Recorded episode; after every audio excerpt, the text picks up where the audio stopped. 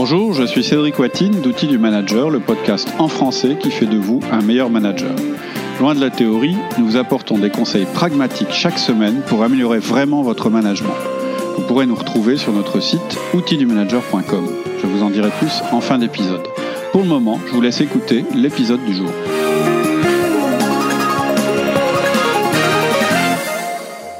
Bonjour Cédric. Bonjour Alexia. Alors aujourd'hui, on continue notre podcast sur l'entretien d'évaluation et on va voir aujourd'hui le formulaire d'entretien. Oui, on en est au deuxième épisode. Euh, dans le premier épisode, on vous a expliqué pourquoi on vous proposait un entretien, euh, un formulaire d'entretien plus simple. Et là, on va rentrer dans le cœur du sujet et euh, je vais vous décrire le formulaire. Alors, le formulaire, il sera disponible en PDF pour nos abonnés faut bien qu'ils aient des petits avantages, mais vous pouvez aussi le faire à la main parce qu'il va être hyper simple. Euh, je vais vous dire, euh, euh, ça va être très très simple. Déjà, ça tient sur une page. Et ce que vous allez faire, vous allez prendre donc une page format classique, hein, format A4, que vous allez en fait diviser en trois parties. Donc, premier quart, vous faites une ligne horizontale, et c'est là que vous mettrez les détails administratifs sur l'entretien et le message clé. Dernier quart, vous allez faire une ligne horizontale aux trois quarts de la page et en dessous de cette ligne, vous donnerez à votre collaborateur vos instructions, vos recommandations pour l'année à venir. Et au milieu, ce que vous allez faire, vous allez faire une ligne euh, verticale pour séparer la section en deux parties. Il y aura à gauche les succès et à droite les opportunités. Alors, on met le terme opportunité au lieu d'échec parce que c'est plus optimiste, c'est plus facile à entendre et que tout échec est une opportunité pour évoluer, tout ça. Bon, mais plus orienté vers l'avenir aussi. C'est tourné vers l'avenir. Maintenant, si vous avez envie de mettre échec, vous avez le droit de mettre échec. C'est pas moi qui, qui viendrai vous embêter avec ça, euh, puisqu'effectivement, la dernière partie du document, c'est l'avenir. Mais effectivement, on a le droit d'appeler un chat un chat, puis on a le droit aussi de dire que euh, ce qu'on a raté cette année, on pourra peut-être le, réussir l'année prochaine. Et donc, pour remplir ce formulaire, il va falloir que vous fassiez un travail qu'on va vous conseiller dans les podcasts à venir, dans le processus euh, pour préparer l'entretien de fin d'année. Faut vous dire quand même que même si le formulaire est simple, il y a quand même un travail préalable, et sans le travail préalable, vous aurez du mal à remplir euh, le formulaire euh, de manière efficace. Mais l'objet du formulaire, c'est le résultat de votre travail.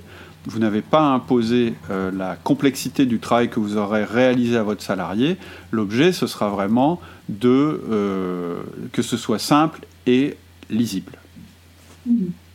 Tu voulais nous parler du message clé. Donc, première euh, partie, le message clé. Vous verrez dans les podcasts sur la préparation où on vous expliquera plus en détail comment préparer ce message clé. Mais voilà, ce qu'il faut retenir, le message clé, c'est assez simple. C'est une phrase qui décrit comment vous jugez l'année de votre collaborateur ou la période, si vous décidez de faire des entretiens plus fréquents, ce qui est une bonne idée, hein, on en a parlé euh, dans le dernier épisode. Et donc cette phrase clé, en gros, elle va avoir deux objectifs. Un, elle va vous obliger à faire une description concise qui va résumer tout ce que vous avez euh, lu ou vu pendant leur préparation. Ça vous oblige à simplifier les choses, à affiner votre message. Et ensuite, elle va donner à votre collaborateur un point d'accroche, parce que l'entretien de fin d'année, ça reste un, un moment un peu plus stressant que le reste de l'année. Et le risque, et ce qui se passe en général dans les entretiens de fin d'année, c'est qu'on est tous un peu stressés, et puis on en sort, et notre message, il est un peu troublé. Ce qu'il faut vous dire, c'est que beaucoup de collaborateurs ne peuvent pas entendre une multitude de remarques qui partent dans tous les sens. Si vous essayez de tout dire au cours de cet entretien, en fait, on va rien retenir. Ou un truc général, un peu affectif, du genre bon, il est content ou il n'est pas content? En fait, souvent, quand on sort d'un entretien de fin d'année et que quelqu'un nous dit alors, qu'est-ce qui s'est passé? Vous répondez Oh, ça a été ou ça n'a pas été? Un peu comme si vous aviez passé le bac et vous demandiez quelle note vous avez. Or, c'est pas tellement ça qui est intéressant. Ce qui est intéressant, c'est de savoir ce qu'on a raté, ce qu'on a réussi et ce qu'on va faire l'année prochaine. Hein, l'entretien de fin d'année ou de fin de période, il sert à ça. Et donc, pourquoi c'est comme ça? C'est parce qu'en fait, on a voulu faire de l'entretien de fin d'année un outil de communication ou de feedback, une espèce de moment, de grand moment où une seule fois dans l'année, on va faire du management parce que les ressources nous le demandent. Mais ça marche pas comme ça. On peut pas communiquer une seule fois comme ça dans l'année. Parce qu'en fait, plus vous compliquez le message, plus le message retenu ce sera flou. Et c'est tout. Le management, ça se fait tous les jours, ça se fait à travers le 1 à 1, ça se fait à travers le feedback, et sans avoir fait ça, vous n'êtes pas légitime à faire cet entretien de fin d'année. Je dirais même que c'est un peu limite au niveau éthique de ne communiquer avec votre collaborateur qu'en fin d'année, au moment où il peut plus rien faire. En général, on se dit oui, mais bon, je vais pas l'embêter avec ça. Mais non, il a besoin de ça en fait, votre collaborateur. Et c'est pas à la fin d'année que vous allez lui dire Bon, bah, t'as réussi ça, mais t'as raté ça, c'est trop tard, c'est fait.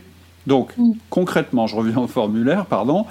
Concrètement, en haut du formulaire, vous mettez le nom du collaborateur, vous mettez entretien de fin d'année, réalisé par votre nom, et euh, la manière dont vous l'avez fait, c'est-à-dire euh, par téléphone, en face à face ou par Skype. Je ne vous cache pas que j'ai une grosse préférence pour le face à face. Ensuite, c'est euh, le Skype et ensuite c'est le téléphone. Mais au moins, vous avez, même si c'est à distance, au moins vous avez tous les deux le même formulaire, ça facilite, je dirais, la communication. En dessous de ces détails administratifs, vous allez mettre votre message clé, et quand votre collaborateur lira ça, il ou elle va comprendre ce message rapidement, et ça va donner du sens au reste de votre entretien. Oui. On arrive sur la deuxième section euh, de ce formulaire. C'est la plus agréable, les réussites. Voilà, vous allez mettre ici la liste des choses qui se sont bien passées, les choses mm. que votre collaborateur a bien faites, des bonnes ventes, des projets terminés à temps, des améliorations qualitatives, quantitatives, tout ce qui a atteint ou dépassé les objectifs que vous étiez fixés, toutes les choses en fait que vous voulez l'encourager à continuer à faire. Donc, c'est facile de vous le décrire parce que c'est le moment qu'on aime bien en général. Je veux dire, quand quelqu'un a fait des réalisations positives, c'est assez facile de lui dire. Il faut juste pas oublier de le faire. Hein. C'est pour ça y, a, oui, il y a des gens, ils voient que ce qui va pas et d'autres qui voient que, que, ce qui va. Là, on essaye vraiment de faire un bilan complet. Donc, on veillera simplement à rien oublier. Et donc, ce sera le rôle de la préparation dont on va parler dans les prochains podcasts. Juste une chose, essayez d'être factuel. C'est-à-dire, si vous avez des chiffres à mettre, c'est mieux. Pourquoi c'est mieux? Parce que c'est précis, parce que votre collaborateur ne dira pas ouais, il dit ça pour me faire plaisir, pour me faire passer la pilule, etc. Et puis au moins, vous serez d'accord exactement sur ce qui s'est passé. Hmm.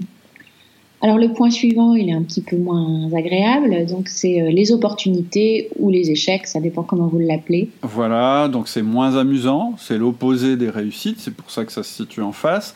Vous allez lister là ce que votre collaborateur aurait pu mieux faire et certainement ce qu'il devra mieux faire à l'avenir. Donc clairement, c'est les objectifs ratés, les problèmes relationnels qu'il a pu avoir, ou que vous avez pu avoir avec lui, les retards, les dépassements budgétaires, les projets qui sont en dehors des clous. Et là, vous devez être spécifique aussi.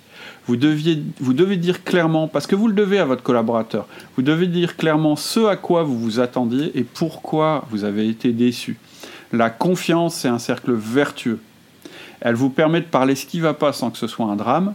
Et le fait de parler de ce qui, ce qui, ne va pas sans que ce soit un drame, ça renforce aussi votre relation avec votre collaborateur. La confiance que vous avez établie avec lui au cours des 1 à 1, des feedbacks, etc., même si c'était un peu inconfortable au début et c'est normal, pourquoi c'est inconfortable en fait de parler de ce qui va pas? C'est parce qu'en fait la confiance et la relation elle n'est pas établie. Une fois que c'est établi, en fait ça renforce les choses. C'est vraiment primordial, hyper important que vous puissiez dire à votre collaborateur ce qui ne va pas. Ce serait pas éthique de ne pas le faire. Parce que finalement, quelqu'un qui est en permanence en dehors des clous, quelqu'un qui ne remplit pas ses objectifs, il va lui arriver quelque chose de négatif. Et en n'en parlant pas, vous ne lui donnez pas de chance de corriger les choses. Donc ça vous paraît peut-être inconfortable, et à lui aussi, mais vous devez le faire. Et plus vous le ferez, moins ce sera inconfortable.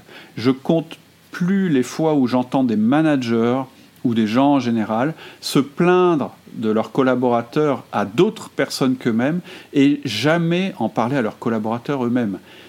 C'est un petit peu de et surtout c'est inefficace. Donc je vous le répète, vous devez être clair aussi dans la partie opportunité. Vous n'avez pas le droit d'aller voir votre directeur en disant Ah machin, euh, euh, vraiment avec lui ça se passe pas bien, il fait pas ci, il fait pas ça. Vous n'avez pas le droit de le faire si vous n'en avez pas parlé d'abord avec votre collaborateur. Ça sert à rien.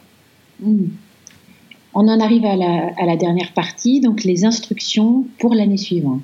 C'est ici en fait que vous allez indiquer les grandes lignes de ce que vous attendez pour l'année suivante. Vous pouvez reprendre ce qui a été euh, loupé euh, l'année en cours, mais aussi mettre de nouvelles choses évidemment, parce que les objectifs évoluent. Encore une fois, là, je vous ai dit les grandes lignes. C'est-à-dire que là, par contre, je ne vous ai pas dit d'être trop précis pour le moment.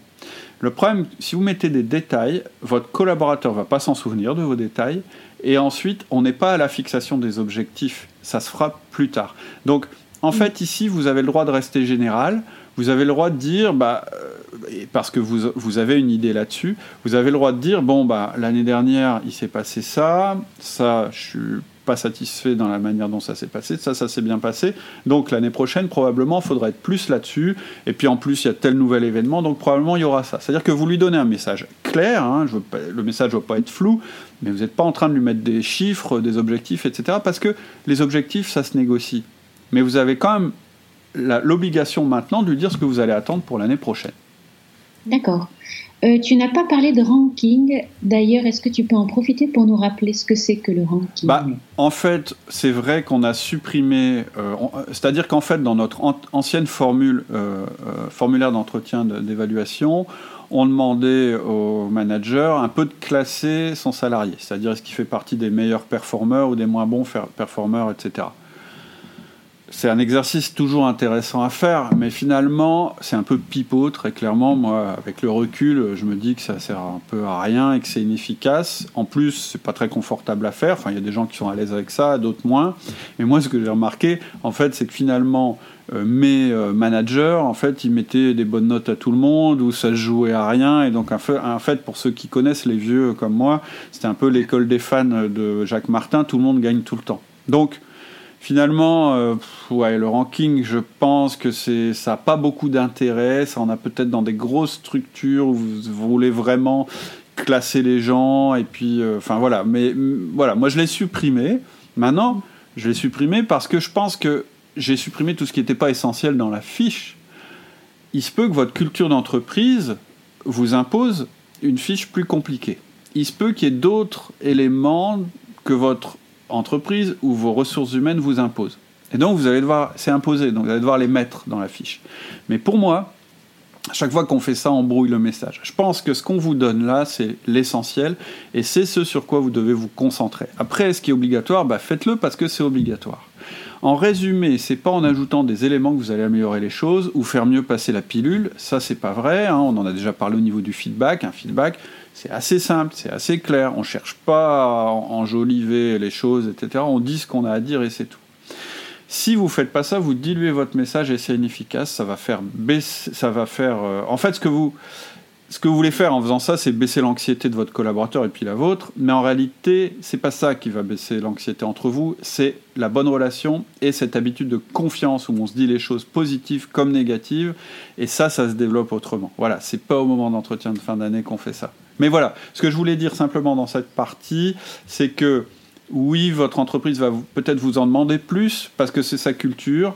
Faites-le, mais essayez quand même pour votre entretien de garder les fondamentaux. Et les fondamentaux, c'est ce qu'on vous a donné euh, au cours de ce podcast. Un message clé, les échecs, enfin les opportunités et les réussites, et les instructions pour l'année à venir. Si vous avez ça, vous avez tout. Ça me fait penser à une phrase de Saint-Exupéry euh, de mémoire, c'est à peu près euh, la perfection est atteinte quand on a supprimé tout ce qui était superflu. C'est un peu ça, tout à fait. Exactement. Euh, alors pour finir, est-ce que tu pourrais nous rappeler les points essentiels à retenir sur cet entretien d'évaluation? Sur le formulaire. Et donc l'entretien qui va en découler. L'entretien de fin d'année, ça n'est pas un outil de communication ou de feedback. L'année est déjà passée on ne peut plus rien changer aux performances, c'est donc trop tard. Et par ailleurs, s'asseoir avec votre collaborateur une fois par an pour parler performance et essayer à ce moment-là de communiquer ou de bâtir votre relation avec lui, c'est ridicule. Il se taira parce que vous êtes votre supérieur, mais il ne vous reconnaîtra pas une quelconque légitimité. C'est-à-dire que si vous n'avez pas bâti la relation, il vous donnera même pas le droit de juger son travail parce que vous connaîtrez pas son travail en réalité. Par ailleurs, l'efficacité d'une revue de fin d'année, elle devient inversement proportionnelle à sa durée. C'est euh, un outil de communication inefficace. Donc cherchez pas à compliquer, cherchez pas à ce que ça dure longtemps, au contraire cherchez à ce que ce soit court et concis. Première chose. Deuxième chose, vous devez communiquer toute l'année sur les performances, y compris sur les performances négatives. Vous devez faire des 1 à 1 et des feedbacks. Alors je dis simplement, hein, dans, notre, euh, dans nos conseils, la manière de mettre en place le feedback, on vous recommande toujours de commencer par les feedbacks positifs et de jamais abandonner feedback positif. Ce que je suis en train de vous dire, c'est pas qu'il faut négativer ou négativiser, je sais pas comment dire, il faut pas négativiser tout ce qui se passe. Non, il faut, par contre, il faut pas l'oublier. Vous devez être capable, avec votre collaborateur, de parler de ce qui ne va pas, parce que c'est comme ça que vous lui donnez une chance de changer les choses. Et si vous n'êtes pas à l'aise avec ça, c'est que vous n'avez pas bâti un degré de confiance suffisant avec lui. Et donc, c'est pas juste. Vous tenez pas votre rôle. Une fois que la confiance sera établie, vous allez pouvoir parler de ce qui ne va pas. Et en fait, ça va renforcer votre relation. Parce que vous serez capable de parler de ces choses-là. Et là, l'intérêt, c'est de pouvoir parler de ces difficultés de manière douce, de manière non dramatique, parce qu'on a pris l'habitude de le faire. Et c'est ça qui fait la réussite de votre entretien de fin d'année. Et bien sûr, on va parler de ce qui va bien, et tout le monde est à l'aise avec ça toute l'année. Et donc, pour conclure, ce que je veux vous dire à nouveau, c'est que les entretiens de fin d'année sont utiles et ils sont efficaces. Il ne faut pas les supprimer, ils sont nécessaires. Par contre, vous devez les rendre utiles et intéressants et efficaces. Il faut plus que vos salariés disent oh là là, l'entretien de fin d'année, quelle galère, et que vous soyez d'accord avec eux, etc. Alors vous aurez toujours des gens qui vous diront oh là là, l'entretien de fin d'année, oh quelle horreur, ça va être terrible, etc. Bon, c'est peut-être des gens qui n'ont pas forcément fait tout ce qu'il fallait pendant l'année, c'est ce que je pense. Et donc, vos entretiens de fin d'année, en suivant nos indications, vous devez pouvoir les simplifier pour aller à l'essentiel, les réduire à tous, à, à ce qu'ils auraient en fait dû rester. C'est-à-dire un outil de communication, un outil qui permet d'évaluer le salarié, tout simplement. Et de travailler le reste avec les 1 à 1 et les feedbacks. Ok. Voilà, c'est tout pour aujourd'hui. Merci Cédric. À bientôt. À la semaine prochaine. Allez, au revoir. Au revoir. C'est tout pour aujourd'hui. J'espère que cela vous a plu. En attendant le prochain épisode, je vous invite à vous inscrire sur notre site outildumanager.com. Cela vous permettra de télécharger des documents complémentaires, de recevoir notre newsletter, de passer des tests disques en ligne et de nous poser toutes vos questions. Vous verrez aussi que nous vous proposons six séries de podcasts différentes. Les outils essentiels du manager, les outils avancés, les outils quotidiens, le manager communicant, le manager organisé et le manager libéré. Donc je vous donne rendez-vous sur notre site outildumanager.com. À bientôt.